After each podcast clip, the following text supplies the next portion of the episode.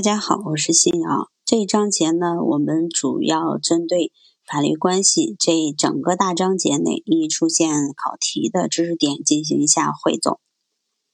法律关系是由法所调整的一定主体之间的权利和义务关系，是社会主体在社会生活中依法所形成和实现的一种特殊的社会关系。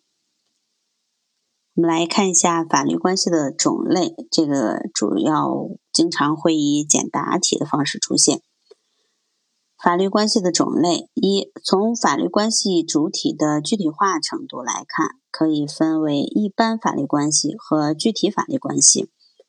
按照法律关系的权利主体和义务主体的确定性程度，可以将法律关系分为绝对法律关系和相对法律关系。三。按照法律关系形成的依据、体现的职能和实现的内容不同，可以将法律关系分为调整性法律关系和保护性法律关系两种。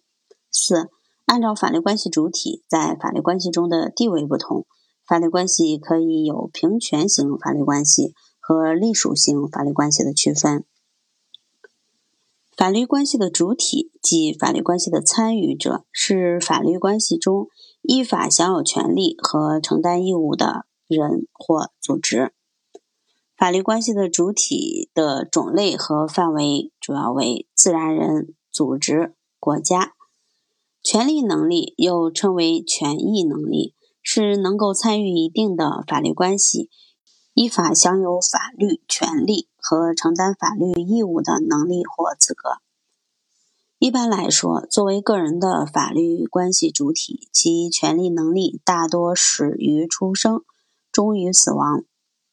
行为能力是指法所认可的，能够通过自己的行为参与法律关系，实际取得权利和履行义务的能力。法人的行为能力同他的权利能力始终是相伴随的。都是始于法人的成立，终于法人的撤销或解散，并且法人的行为能力和权利能力在范围上也是一致的。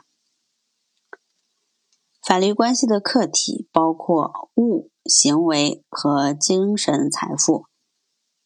物成为法律关系客体的条件为：一、为法所认可；二、能够为人类所认识和控制；三。能够为主体带来利益，或是能够满足主体的需要。四、具有独立性。